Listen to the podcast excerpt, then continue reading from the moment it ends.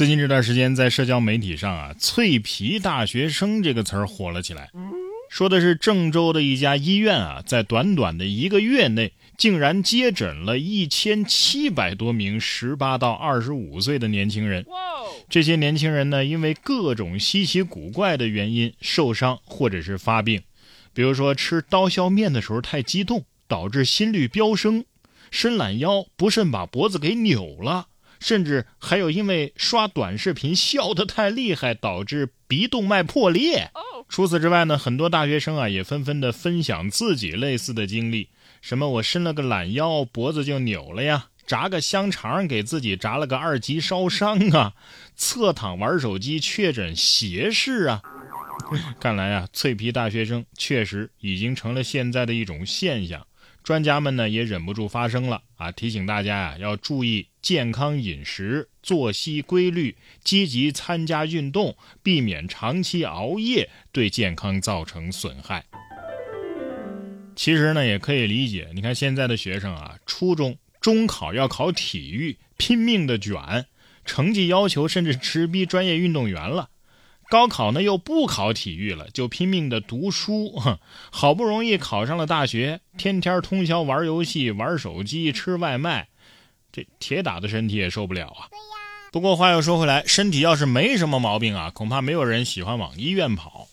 但有的人偏不。近日，一网友在社交平台上分享了旅游省钱妙招，说去三甲医院的急诊挂号、吸氧、住宿。价格很低，而且舒适。在文章中称啊，挂号费呢只要十几块，吸氧的费用呢是三块钱一个小时。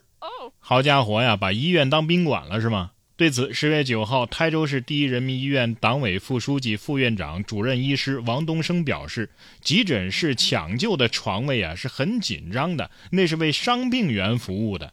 他表示，一个身体健康的人到急诊挂号留宿，这是在抢夺患者资源，不仅是医疗资源的浪费，还会造成急诊室抢救功能的一种混乱。对呀，嘿，偷偷告诉你，那个带不锈钢抽屉的小单间更清静，还凉快，您不去住一宿吗？其实进当地看守所呀，可能更方便，七天大床房还管饭。能想出这个办法的。其实还真该进医院治一治。下面要说的这位小伙子身体是真的棒，在刚刚闭幕的杭州亚运会上，柔术男子八十五公斤级别的比赛，杭州的周小邵战胜了科威特选手阿里，晋级十六强淘汰赛。他也是该项目唯一的中国队员，也是他在亚运上的首战。这个周小邵啊，做过健身教练、外卖员、工厂工人，从二十三岁开始啊，才。从零开始学柔术，结果三十岁破格进入到了国家队。他的经历啊，堪比电影啊！嗨，这算啥呀？我二十三岁的时候也点过外卖。这个真的能拍成电影了，主角就让黄景瑜演吧，他好像也练过巴西柔术，是吧？其实体育界这样的励志故事啊还有很多。你比方说这个意大利的前锋胡布内尔，二十一岁的时候还抽烟喝酒烫头呢，而且还当过普通木匠。结果到了三十五岁的时候，居然拿了意甲的金靴。没办法，有的人就是啊，既有天赋还那么努力。下面要说的这条狗狗啊，我觉得它也挺有当警犬的天赋的。日前，淮安一鱼塘边啊有杂物间起火了，结果家里的狗狗是狂吠啊，然后主人才发现。幺幺九赶赴现场的途中，这条狗狗呢早已蹲守在路边，一路的奔跑，指引消防员到达火灾的现场啊。对此，消防员还感慨啊。这狗是真通灵性啊，狗狗带路，所以这就是传说中的狗带是吧？所以火警电话不是他打的吧？狗子可能是这么想的：你们赶紧把家给我救回来，才方便我今后拆呀。正所谓偷鸡摸狗，有时候人做的事儿啊，真的是不如狗。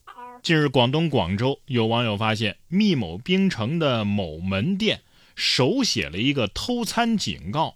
称偷餐者呀要被绑到天桥上示众八个小时，头上浇十桶奶茶，偷餐视频还会被发布在网上。有人就询问了密某冰城涉事门店的工作人员，对方表示啊，嗨，实在是太多人偷餐了，抓都抓不住，我们是被偷的没办法了。有的人偷餐偷得很恐怖，所以我们警告写的才严重一点，目的就是吓唬吓唬他们。对于是否实行过告示上的这种惩罚措施呢？对方表示：“嗨，没实行过，要是实行了，不就犯法了吗？”看到前面的时候还有点担心，这不是犯法吗？看到后面呢，我就放心了。看来密某冰城啊，也知道这件事要是真做的话，肯定是不对的。不过实话实说啊，连密某冰城这么便宜的东西都还要偷，简直是太可恶了。你不舍得花钱，可以喝自来水吗？你喝不起自来水，你去公共卫生间的洗手盆那儿喝行不行？说真的，要是真惩罚的话，我也不建议往人家头上浇十桶奶茶。首先，这增加了执法成本。再退一步说啊，万一他还很享受怎么办呢？本来就是偷了奶茶，然后再奖励他十桶。不过通过这件事啊，我们也能够看出来，这雪儿啊也是有脾气的啊，真正的奶凶。现在啊，有些小朋友的家长也挺凶的。二零二三年的春天，李萌入职了湖北省的一所公立学校，成为了四年级的数学老师。粗略估算啊，在春季学期，他就有十几次被举报。到最后啊，他听到那些举报的理由啊，都很想笑了。因为点外卖被家长举报，说身为老师在小孩面前吃外卖，小孩回家会缠着家长也要点外卖。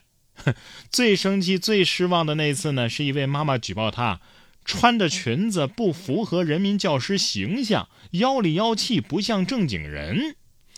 不能忽视的现实是啊，扩大化的举报正在影响着老师的正常教学。很多老师啊，现在连正常的批评学生都不敢履行了。老师穿个裙子就举报，清朝人还上现在的学校干什么呢？去上私塾去吧。